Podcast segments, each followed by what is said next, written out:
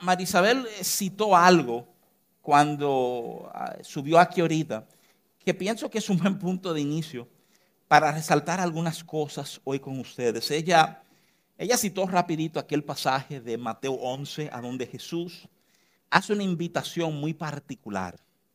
En Mateo 11 hay un llamado, y el llamado, eh, el llamado no es a todo el mundo, hay como calificaciones, tú tienes que calificar para este llamado. Este llamado es para los trabajados y cargados. ¿eh? Si eso de alguna manera define tu vida, entonces ese llamado de Jesús tiene mucha importancia o debería tener mucha importancia para nosotros, ¿verdad? Lo que yo quiero tomar un momentito y señalarte algo sobre esto, ¿verdad? Jesús llama a los trabajados y cargados, los, los llama a venir a donde Él. Y, y oye, es importante que tú entiendas esto, es importante que seamos capaces, tengamos la costumbre de tomar lo que Jesús dice y como ampliarlo, asegurar que estemos viendo todo lo que Jesús dijo, que no estemos cogiendo los pedacitos como que nos convienen o nos acomodan, ¿verdad? Ciertamente Él llamó a los trabajados y cargados que vengan a donde Él, que en Él van a encontrar descanso, reposo. En Él vas a encontrar paz para tu alma, ¿verdad? Déjame decirte algo. Ya solamente ahí, si lo cerráramos ahí, qué extraordinaria invitación. Qué concepto de, de este Dios que dice, mira, tráeme tu fatiga, tráeme, tráeme tu lucha, tráeme, tráeme tu cansancio, tráeme tu falta de sueño. Que yo de alguna manera voy a hacer un, un trueque contigo, un cambio contigo. Y son de esos cambios como que no entendemos, son de esos cambios que tú dices, pero ven acá, ¿cómo es posible? Que te dicen, dame todo lo malo tuyo, que te voy a dar algo bueno, ¿verdad? oye, si una persona te ofreciera un negocio así, tú, tú no lo harías, tú estarías chivo, tú dirías, no, yo no, aquí hay algo raro, ¿verdad? Pero la invitación de él es, ven, ven, ven, dámelo tuyo, ahora déjame, déjame llamar tu atención a algo, que es a donde digo que nos sirve de plataforma algunas cosas que quiero hablarte hoy. Tú sabes o tú tienes claro que esa no es toda la invitación, que la invitación no es meramente Ven y dame todo el disparate, todo lo que ha pesado en tu corazón, todo lo que te ha quitado el sueño, todo lo que te ha dolido, todo lo que te... Ven, dame eso y yo te daré descanso. Sino que el pasaje continúa, él diciendo, y van a llevar sobre ustedes mi yugo, que es ligero y fácil. Cuando tú te detienes a examinar el concepto, lo que Jesús realmente está diciendo es, mira, lo que te tiene en esas condiciones de trabajado y cargado es el yugo que tú estado llevando, es el peso que hay sobre tus hombros. Es la manera en que tú has estado viviendo, el afán que tú has estado experimentando, la ansiedad que ha tomado tu corazón. Eso te tiene como tú estás ahora mismo. Y te estoy ofreciendo un trueque, ven, que te voy a dar un verdadero reposo, un verdadero descanso. Pero ese verdadero reposo ese verdadero descanso está ligado, oye esto porque nos suena como ridículo. Y uno dice, ah, mira ahí donde estaba el gancho. Él dice, ven y ponte mi carga, ponte mi yugo, que es ligero, que es fácil de llevar. Eso no es la enseñanza de hoy, pero déjame aclararte. El yugo ataba un animal a otro y en conjunto ejercían el trabajo. El cuadro que Jesús está pintando literalmente es una invitación a aprender a vivir tu vida en yugo con Él. Entendiendo, Él es el que está a mi lado. Yo puedo avanzar no por mis fuerzas, sino por su fuerza. Yo estoy, yo estoy, yo estoy bien parado no por mis méritos, sino por su mérito. Pero, pero me urge que tú entiendas, amado hermano, hoy que gran parte de ese reposo, gran parte de ese descanso, aprender a vivir ese trueque, ese intercambio de todo lo que ha afectado mi corazón por el bien que tú quieres darme, está ligado. La invitación no fue, dame tu disparate, te voy a dar paz y ya no. La invitación de Mateo 11 es, ven, dame lo tuyo y llévate lo mío. Y en llevarte eso mío, en aprender a vivir, en aprender a andar, en aprender a caminar con ese yugo que yo te voy a poner. Y te lo detalla por si acaso. es ligero, es fácil, no pesa lo que tú piensas que pesaría. Y eso es un detalle extraordinario. Porque si tú piensas por un momentito de tratar de vivir tu vida al nivel que Dios te lo pide, tú dices, oye, me nos estamos preparando para un fracaso glorioso. Aquí nadie puede vivir al estándar de Dios. Pero ahí cuando comenzamos a entender gracia y comenzamos a entender misericordia, yo comienzo a entender que estar enyugado a Él es lo mejor que puede pasar en mi vida. Ahí es que va a haber verdadero descanso para mi corazón. Déjame decirte, quería comenzar con este énfasis porque María me disparó ese tren de pensamiento cuando hizo su exhortación hace un momentito, pero también porque pienso que esa es una invitación que tiene dos características, es, es como muy personal.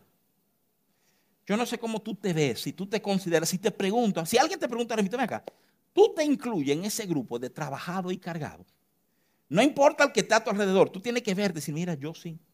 Yo sé que es realidad de mi vida, como, como que tiene que ver con gente ser capaz de ver su vida y llegar a ciertas conclusiones sobre a dónde estamos. Y entonces entender la invitación que Él me está haciendo en cuanto a ese lugar a donde yo me encuentro. Ese llamado a salir de ahí. ¿eh? Miren, eh, usualmente yo le, le digo a predicadores, cuando tú vas a compartir un tema, trata de no dar muchísima información de dónde viene el tema, porque no se trata de tu proceso, se trata de la verdad que Dios quiere establecer. Pero me decirle algo en toda honestidad. Me sorprendió esto que quiero compartir contigo ahora, ahora estoy comenzando el mensaje. Lo que quiero compartir contigo, porque, porque yo tenía otro mensaje listo y sentí una urgencia de parte del Señor en mi corazón de cambiar cosas. Y, y cuando eso me pasa, miren, primero, dos detalles. Primero, a mí sí me molesta cuando eso me pasa, porque yo soy muy programático, como que pienso, ya terminé el mensaje, estoy listo para, el domingo, para adelante, ¿verdad? O sea, pero, pero por el otro lado, he aprendido que no se trata de lo que me acomoda a mí, sino de, la, de lo que pesa en, en Dios para con este grupo que está aquí, ¿verdad? Y déjame decirte algo. Este es un tema que también tiene esta característica, digamos, de, intimidad, de, corazón, de tus, procesos internos, ¿verdad? Miren, hace dos semanas hablé sobre Elías, hablé de cómo Dios trata con nosotros cuando nosotros estamos en procesos de crisis, cuando nosotros hemos tomado malas decisiones, ¿qué hace el Señor con nosotros?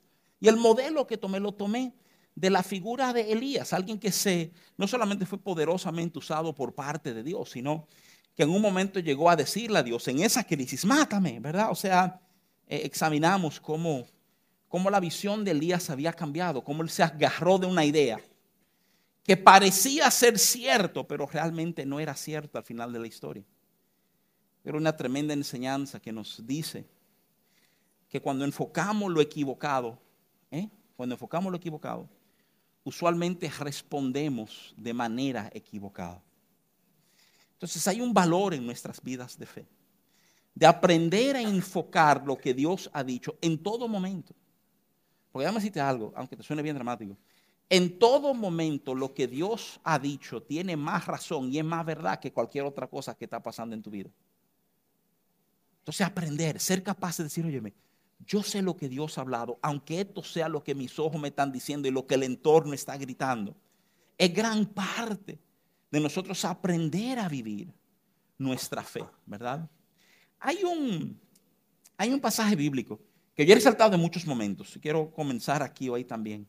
Y, lo quiero resaltar por dos razones, ¿verdad? Primero, primero, francamente, lo abiertamente contradictorio que es. Y segundo, porque aunque es profundamente contradictorio, yo creo que toda persona que ha vivido un proceso de fe como que se entiende, lo oye y aunque es un disparate, se ve, dice, oye, yo estaba ahí en algún momento en Marcos 9, verso 24, que tú escuchas el grito de un padre desesperado. Lo que somos padres aquí sabemos que los temas de nuestros hijos pueden movernos a una enorme intensidad. Este padre había visto a su hijo sufrir desde chiquito, atormentado por un espíritu. Un espíritu que múltiples veces había tratado de que el muchacho se echara en fuego o en agua para matarse.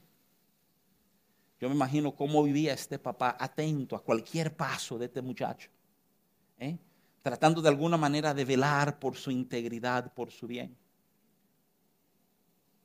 Inclusive, el papá le cayó atrás a Jesús para darse cuenta cuando llegó a donde estaba Jesús, que Jesús ya no estaba ahí. Y quienes estaban ahí eran sus discípulos. Y los discípulos intentaron bregar con este muchacho endemoniado y fracasaron gloriosamente. Y en medio de su fracaso, ahí está volviendo Jesús y este padre lo ve y arranca una conversación. ¿Qué es lo que está pasando? Jesús ve el alboroto, ¿verdad? Y el papá le explica, oye, yo he traído a mi hijo y tus muchachos intentaron, pero no pudieron, ¿verdad? Jesús le echa un boche a los discípulos, hombres de poca fe. ¿Hasta cuándo estaré con ustedes? Y procede entonces a tratar el joven. Hay una, una escena bien chocante en el momento. Jesús le hace una pregunta al Padre. ¿Desde cuándo Él te hacía? Ahí va la historia que te acabo de contar. Y Jesús cuando le habla al Padre, en el verso 23 va a decir, al que cree todo le es posible.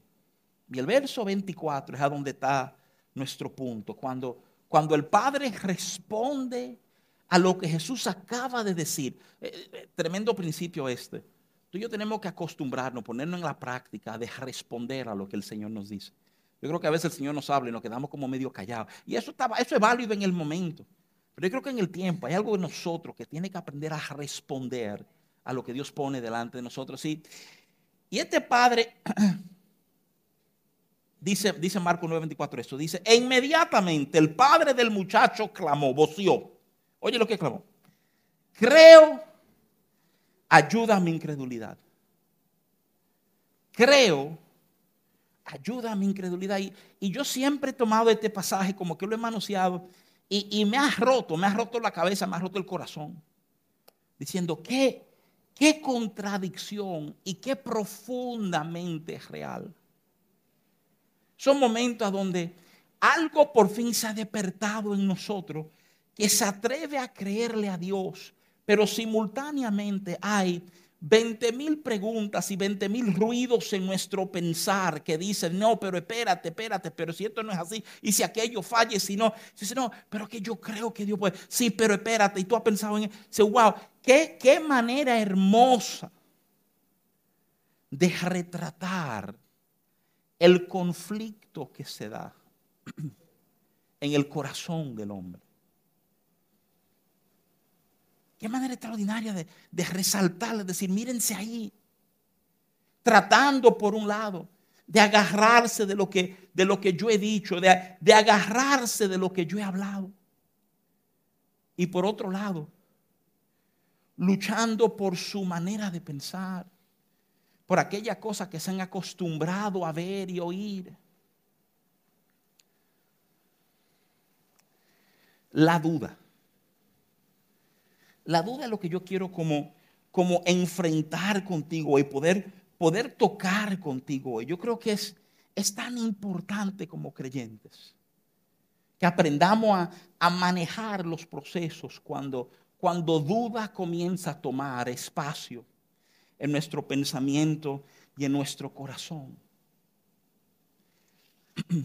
Yo creo que la Biblia habla claramente de a dónde proviene la duda. Si uno, si uno vuelve rapidito a aquella historia de Elías que te cité al principio. Primera de Reyes 19.3 dice, viendo el peligro, ¿verdad? Cuando fijó sus ojos en la amenaza de la reina, cuando entendió que su vida estaba en juego, pues es a donde el temor se apodera de él, la duda de que Dios es capaz de sostenerlo y arranca Elías por ahí. Si tú vas al Nuevo Testamento, es en Mateo 14, verso 30, que te narra cómo la duda dañó una experiencia extraordinaria. Señores, cuando tú lees Mateo 14, 30, tú sabes a dónde está Pedro. Pedro está caminando sobre las aguas. Está caminando sobre las aguas. No, no es Jesús solamente que caminó sobre las aguas. Cuando Jesús camina sobre las aguas y lo ven sus discípulos que entran en pánico, ¿qué? ¿Un fantasma? No, mira Jesús, si eres tú, Señor, llámame. Y cuando el Señor llama a Pedro, Pedro se desmonta de la barca. Y señores, yo no sé cuántos pasos llegó a dar. Yo sé que Pedro caminó sobre las aguas. Hasta que tú llegas al verso 30, que te dice, al ver el fuerte viento, tuvo miedo. Viendo el peligro, al ver el fuerte viento. Cuando, cuando nuestros ojos, para usar un vocabulario paulino, son desviados de la fidelidad a Cristo, de lo que Él ha dicho, de lo que Él ha establecido, cambia todo en nuestras vidas. Y, no, no en el buen sentido. En el momento que dejamos de verlo, en el momento, el momento que dejamos de enfocar lo que Él ha hablado, lo único que nos queda es responder como cualquiera responde en medio de una situación difícil, con el pero de que tú y yo no somos cualquiera, no hemos sido llamados a ser cualquiera. Lo hemos conocido a Él. Y si algo extraordinario puede pasar en nuestra vida porque estamos conectados a Él. Hay este intento de tomarlo de Él y distraerte de. Yo no sé si tú lo has hecho en algún momento, pero si examinas con cuidado lo que Génesis 3 enseña, cuando cuando el hombre y la mujer son tentados por la serpiente. Dice, bueno, ¿cuál fue la tentación? O ser como Dios. No, hermano, la tentación no comienza ahí, el problema no comienza ahí, esa es la, esa es la oferta final, ese es el cierre de la venta. ¿Tú te das cuenta cómo comienza esa conversación? Mira cómo comienza. Génesis 3.1 dice, pero la serpiente era astuta más que todos los animales del campo que Jehová Dios había hecho, la cual dijo a la mujer, estas son las primeras palabras que la serpiente habla a la mujer. Con que Dios ha dicho, no comáis de todo árbol del huerto. Las primeras palabras de la serpiente, tan diseñadas para de alguna forma generar dudas, generar un cuestionamiento sobre lo que Dios ha dicho. Y, ustedes entendieron bien a Dios. Y eso, tú estás seguro que eso fue lo que Él dijo. ¿Por qué? Porque desde que duda filtra, ¿eh? todo se vuelve, todo está en peligro, ¿verdad? El fundamento de todo queda sacudido cuando la duda filtra. Por eso, con toda honestidad, es que tú ves que la duda destruye un matrimonio. Dudamos si somos fieles. Óyeme, ya en ese momento casi no importa si la persona es fiel o no es fiel. Porque esa duda va corroyendo todo. Y eventualmente la relación colapsa. No por la realidad, no por qué pasó, sino por lo que yo pensé que estaba pasando. La duda tiene esa capacidad. Desde que entra, si tú logras que esta, que esta meta la cabecita por ahí, ya todo cambia. Todo cambia. Y déjame decirte esto. Respetuosamente, no me importa cuántos años tú tengas en la fe. Desde niño, yo nací evangélico. Eso no es posible, pero amén, ¿verdad? Todos tenemos momentos que la duda comienza a moverse en nuestra mente y en nuestro corazón. Quiero que consideres algo. El diseño de esa duda es moverte de aquel lugar a donde Dios te colocó. Es, es que tú puedas desechar aquellas cosas que tú sabes que Dios ha hablado. Mira, La Biblia nos enseña en Romanos 14, verso 23 esto. Oye lo que nos dice. Pero el que duda sobre lo que come es condenado porque no lo hace con fe y todo lo que no proviene de fe es pecado. Mira, Mira cómo qué mano pesada tiene Pablo. El tema es casi no aplicable a nosotros hoy. Él está hablando de toda esa comida sacrificada a ídolos. Cuando te iba a la carnicería del pueblo, tú estabas comprando carne que ellos habían comprado en los templos y mucha de esa carne podía haber sido sacrificado a cualquier dios, ¿verdad? Y el consejo de Pablo es brillante. Pablo dice, señores, hay un asunto. Si tú quieres ser claro, ni pregunta de dónde vino la carne. Dale gracias al Señor porque compraste carne y jáltate, ¿verdad? Y después le dice, pero hay algunos de ustedes que quieren saber y son de esta gente, Él los llama débiles. Él llama a esa persona débil. Esa gente que no entonces, entonces, la solución para ti es no coma, punto. Y sé feliz. ¿eh? Inclusive Romanos es un trabajo advirtiendo que el que come no juzga al que no coma, ¿verdad? Entiendan que, que tienen entendimientos distintos de cómo Dios ha provisto y lo que Dios ha hecho en eso. Ahora, ¿por qué voy aquí? Voy aquí porque yo quiero que tú entiendas el espíritu de esto. Lo que Pablo está diciendo es, si tú no estás seguro y tú estás dudando si debe comer o no comer, él lo dice Pablo, eso no proviene de fe. Oye, tú tienes que aprender a vivir tu fe. La expectativa de Dios es que tú y yo aprendamos a vivir nuestra fe de tal manera que dicte hasta cómo nosotros comemos. A moverte en una confianza, en una certeza de lo que Dios ha hablado. Y duda socava esa certeza. La destruye.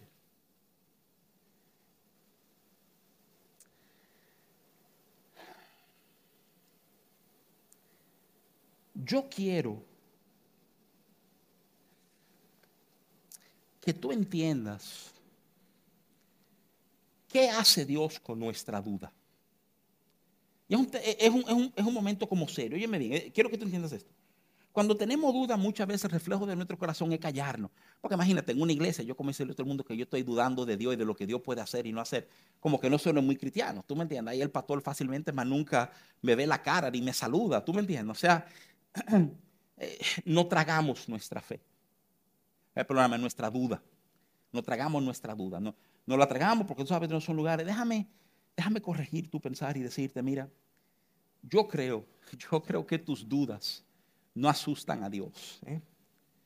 Yo creo que tienes que aprender a traer tus dudas delante de Dios, a presentársela a Dios. Volvamos al disparate. Volvamos a aquel momento de decir, creo. Ayuda a mi incredulidad. ¿Tú sabes cómo Jesús respondió al grito de ese papá? al disparate que él acaba de hacer, a su desesperación, a su amor por su hijo, a su confusión intelectual. ¿Tú sabes cómo Jesús respondió a este padre? Creo, ayuda a mi incredulidad. Jesús mira al muchacho y le dice al espíritu, déjalo y al momento lo que más nadie había podido hacer, ni sus discípulos. Este muchacho queda tocado por Dios y liberado de un espíritu que había atormentado su vida. Déjame, déjame proponerte una idea loca, ¿eh? Oye,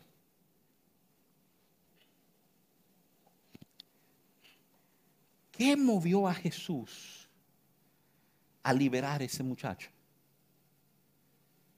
el hecho de que un papá estaba diciendo, ayúdame a creer. Ayúdame a creer. Cuando, cuando esta duda vino, ayúdame a creer, eh, ayúdame a incredulidad, yo creo, ayúdame. La respuesta de Jesús fue darle de qué agarrarse en su vida de fe. Si tú has luchado con otra cosa y tú no estás seguro quién yo soy, agárrate de la verdad de que ya tu hijo no es lo que era su momento atrás. Y no es ahí solamente. Si tú das un brinco a ese mismo evangelio, en Marcos capítulo 5. En Marcos 5 tenemos la historia de Jairo y de su hija. De nuevo, un padre desesperado por la condición de su hija. Y es una historia como media, media cuesta arriba. Porque, porque uno percibe la urgencia de Jairo. Si Señor, ven a mi casa, que mi hija se está muriendo y si tú vas, yo sé que las cosas cambian. Y Jesús le dice sí. Y la Biblia enseña que van de camino a la casa de Jairo. Digo, perdóname, ¿verdad? todos los padres, cuando usted tiene un muchacho enfermo, tú entiendes que el mundo se está acabando, ¿eh? Eh, pero en el caso de Jairo era real, o sea, la muchachita realmente estaba cerca de la muerte. Van de camino. Y muchos de ustedes conocen la historia.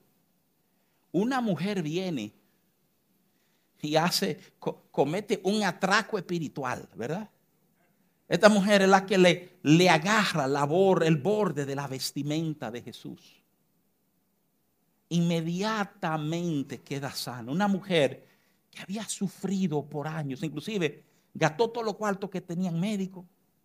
Y dice la Biblia categóricamente que en lugar de mejorar le iba peor. Esa se había propuesto, si tan solo toco el borde. Y hay toda una enseñanza de cómo Jesús frena al grupo y dice, ¿qué pasó? Alguien me tocó. Pedro dice, ¿cómo que alguien te tocó? Estamos rodeados de gente, todo el mundo está tocado.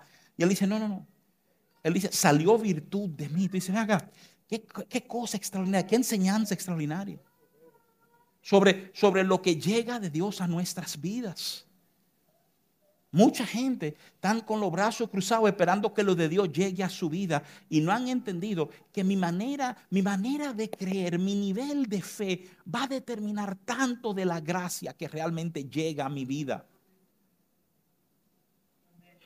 Yo creo que hay muchos de nosotros aquí, oye esto, que por vergüenza nunca hubiéramos sido esa mujer que le cae atrás tratando de echarle mano a Jesús. somos gente vergonzosa. Y tú sabes, imagínate, ahí sí me echan un boche, ¿verdad? Y, por el tema de vergüenza, por el tema de no atreverme, nunca hubiera recibido lo que esta mujer recibió.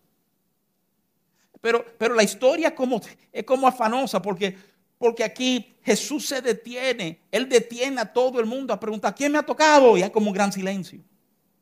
Y por fin la mujer sale adelante.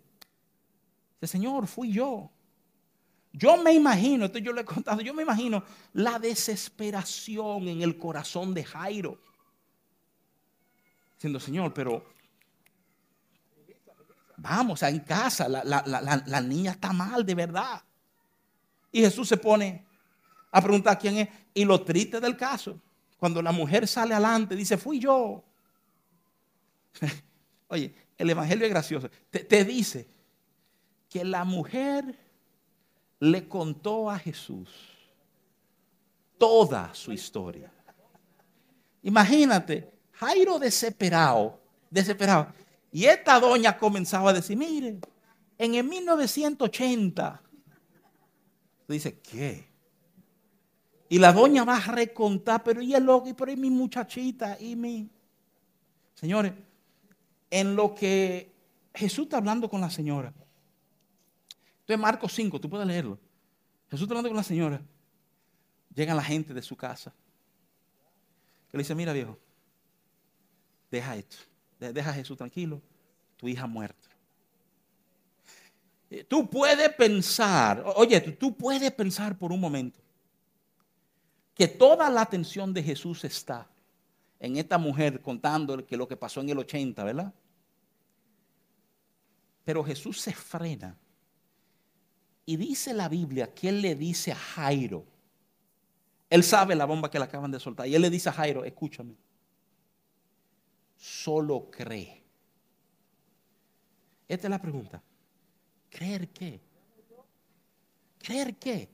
Señores, creer lo que él está viviendo en este momento. Esta doña diciendo, desde el 80, yo no he podido entrar en una sinagoga o en el templo porque estaba inmunda por el flujo de sangre que tenía. Yo estaba lejos de Dios y me estaba muriendo. Y yo sabía que si tan solo te tocaba, yo he propuesto la idea de que Jesús produjo la sanidad de esa mujer de flujo de sangre, no para beneficio de la mujer, sino para, beneficio de Jairo, que está en esta situación a donde él se había propuesto en su corazón. Si busco a Jesús y lo traigo a mi hija, se resolverá el problema. Y ahora tiene que enfrentar la realidad de que mi hija ha muerto. Oye, oye la posición impensable de Jairo. Si lo busco a él y lo traigo a casa, se arregla esto. Y ella ahora ha muerto. Y este me dice que solo crea que crea que. Oye a la multitud. Oye lo que esta mujer está diciendo. Tú tienes una lucha para creer y él te está mostrando de qué tú te puedes agarrar para creer. Me urge que tú entiendas cómo Él responde a aquellos que luchan con duda en su presencia. ¿Tú sabes cómo Él responde? Moviéndose de una manera que tienen de qué agarrarse. Déjame decir esto. Hay una forma de pensar diabólica que nosotros hemos normalizado y aplaudido y elogiado. Tú y yo conocemos gente, y cuidado si no somos esa persona, ¿eh? altamente escépticas. El escéptico no cree en nada ni nadie. Es la persona que ha decidido vivir su vida sobre la base de lo que tú me puedes comprobar. Hay, un problema con eso de lo que tú me puedes comprobar en mi vida de fe. Fe tiene sus ojos puestos en cosas que en el momento no se pueden comprobar. Y si tú has adoptado una mentalidad escéptica, tú has ido matando tu vida de fe. Yo no estoy diciendo que no se hacen preguntas, claro que se hacen preguntas. Yo alguna de las cosas que hemos tratado de enseñar a gente que realmente creen es que podemos hacer preguntas dentro de nuestra vida de fe. Que nuestras preguntas tienen un lugar, que nuestra duda tiene un lugar.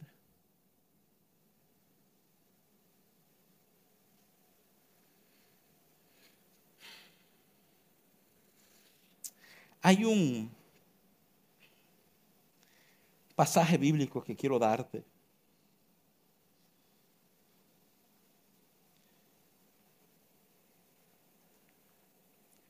que viene de primera de Juan, capítulo 4, verso 16.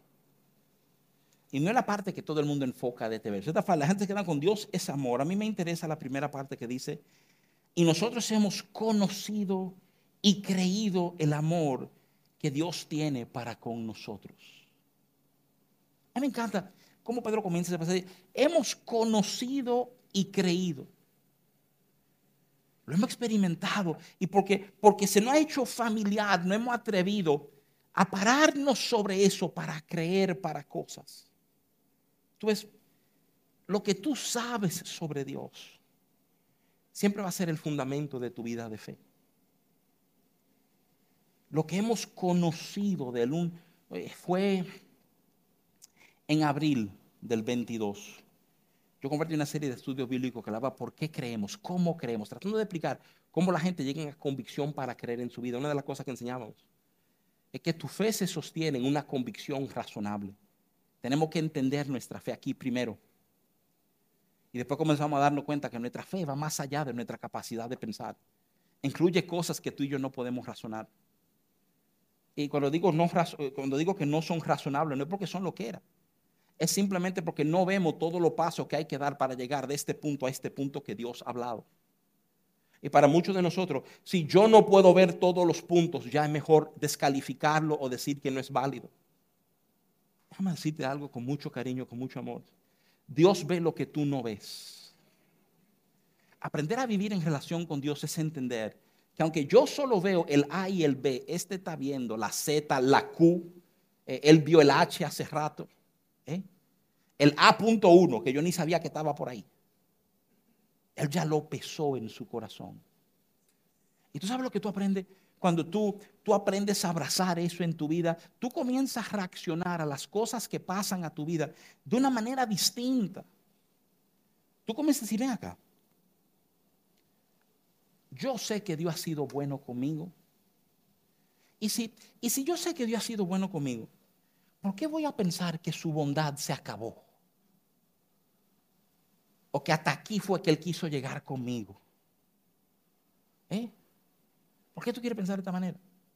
Juan dice lo que, lo que conocimos y creímos. O sea, tu conocimiento tiene que alimentar la manera en que tú crees. Yo sé que Él es bueno. Yo sé que Él no se ha cansado de mí. No porque no debió haberse cansado de mí, sino porque Él es Dios. Y porque en Cristo he sido hecho acepto. Porque me perdona aun cuando yo no entiendo que merezco ser perdonado. Que, que tu conocimiento de Dios sea la plataforma de lo que tú crees. Juan lo explica así. Conocido y creído. Y él está hablando de ser amado por Dios. Eso que él está, está refiriendo a eso. Vivir la plenitud de ese amor. Eso es lo que yo he creído. Quiero animarte. Déjame ser muy directo. He querido enseñar estas cosas y tocar estas cosas hoy. Porque creo que hay personas luchando con duda. Luchando con duda en su vida de fe cuestionándose hasta dónde Dios quiere llegar, si Dios es capaz de. Si Dios quiere. Es uno de los versos que transformó mi vida. En eso de si Dios quiere. Está en Mateo capítulo 8. Primero dos o tres versos. Narran el encuentro de Jesús con un leproso y el leproso, muy, muy teológicamente neutro, le dice a Jesús, yo sé que si tú quieres, tú puedes. Oye, yo creo que muchísimos cristianos están en ese mismo barco. Aquí todo el mundo cree que si Dios quiere, Él puede. La pregunta es si Él quiere. ¿eh? La pregunta ya no es si tú quieres, la pregunta es si tú puedes. Tú quieres. ¿eh? ¿Tú crees que es un error que lo que está grabado en Mateo es un Jesús diciendo, sí quiero. ¿Qué, tú piensas? Eh, eh, hermenéuticamente yo he decidido que eso fue para ese leproso solamente, ¿tú me entiendes? Entonces no aplica a mi vida. Qué triste que la teología te haya robado en vez de sumado de tu entendimiento sobre Dios. Lo que queda registrado en su palabra es si quiero. O sea, ¿por qué tú vas a asumir de calle que Él no quiere? Posiblemente porque tú no quieres y tú piensas que Dios es como tu nombre. Suelta eso. Escúchame. Él sí quiere. Mira, déjame en este asunto de de mi conocimiento alimentar o nutrir mi fe. Quiero, quiero cerrar compartiéndote una anécdota que yo encontré fascinante. John Stott eh, fue un teólogo anglicano, él murió en el 2011. Un líder mundial en los movimientos evangélicos cristianos. Ah, de hecho, es uno de los autores y firmantes del Pacto de Lausana. Si tú sabes lo que es el Pacto de Lausana, un documento firmado por toda denominación cristiana evangélica en Lausana, un compromiso de evangelizar el mundo, ¿verdad? O sea, es el documento que más habla de unidad en todo el pueblo cristiano, ¿verdad? En el 2005, Stott fue el número 40 entre las 100 personas más influyentes que Time Magazine saca todos los años, ¿verdad? Entonces, obviamente, la persona tiene una influencia social enorme. Stott compartió una prédica en un en una universidad y como muchos de estos predicadores de mucho peso, se abrió un tiempo de preguntas y respuestas al final de la enseñanza. Y una de las preguntas que le hicieron a John Stott es si él había tenido alguna duda sobre el cristianismo. Si él en algún momento había dudado sobre el cristianismo, sobre su fe, sobre aquello a lo cual le había dedicado su vida. Y la respuesta de él fue increíble. Él dijo, sí, Sí. Han habido momentos que yo he dudado sobre la veracidad de mi fe. Entonces dijo esto rápidamente. Pero cada vez que he dudado, me he agarrado de aquellas cosas que yo sé que son ciertas. Por ejemplo, recuerdo que yo soy un terrible pecador Y si yo soy un terrible pecador, necesito un Salvador. Y si necesito un Salvador, yo me atrevo a creer que Dios ha provisto lo que yo necesito. O sea, eh, yo encontré la respuesta genial. Porque Stad se fue a las cosas que él sabía que eran reales. No las cosas externas, es lo que Juan, ¿verdad? Conocimos y creímos. Yo, yo sé que yo soy un pecador. Yo sé que mi vida sería miserable sin Dios. Y me doy cuenta lo que Él ha hecho en mí. Cuando me doy cuenta lo que Él ha hecho en mí, ya todo lo otro es paje coco, todo lo otro es irrelevante. Porque sé que hay un Dios real que está haciendo cosas reales en mi vida y en la vida de otros. Amado hermano, escúchame. Bregar con un momento de duda, eso es, eso nos pasa a todos. Lo que la duda hace contigo va a depender mucho de las actitudes y las disposiciones de tu corazón. Oye lo que te voy a decir. Resumen. Si te traga tu duda, tu duda va a poner a cuestionarte de las cosas que tú pensabas que tú sabías. Las dudas van a clavar tus ojos sobre el peligro y sobre las olas vas a perder el momento de gloria, vas a perder lo que Dios tenía para ti. Tu duda se trae a Él. La confesamos, le decimos, Señor, tú estás viendo que mi mente y mi corazón se están llenando de, de, esta duda, de esta inseguridad. No tengo claridad. Ayuda a mi incredulidad. Esa es la postura de nuestros corazones. Y dejarnos entonces tratar por Él.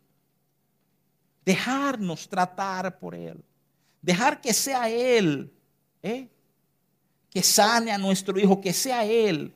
Que produzca una mujer con flujo de sangre de la cual no podamos agarrar para creer lo que Él puede hacer con mi. Trae tus dudas a Él.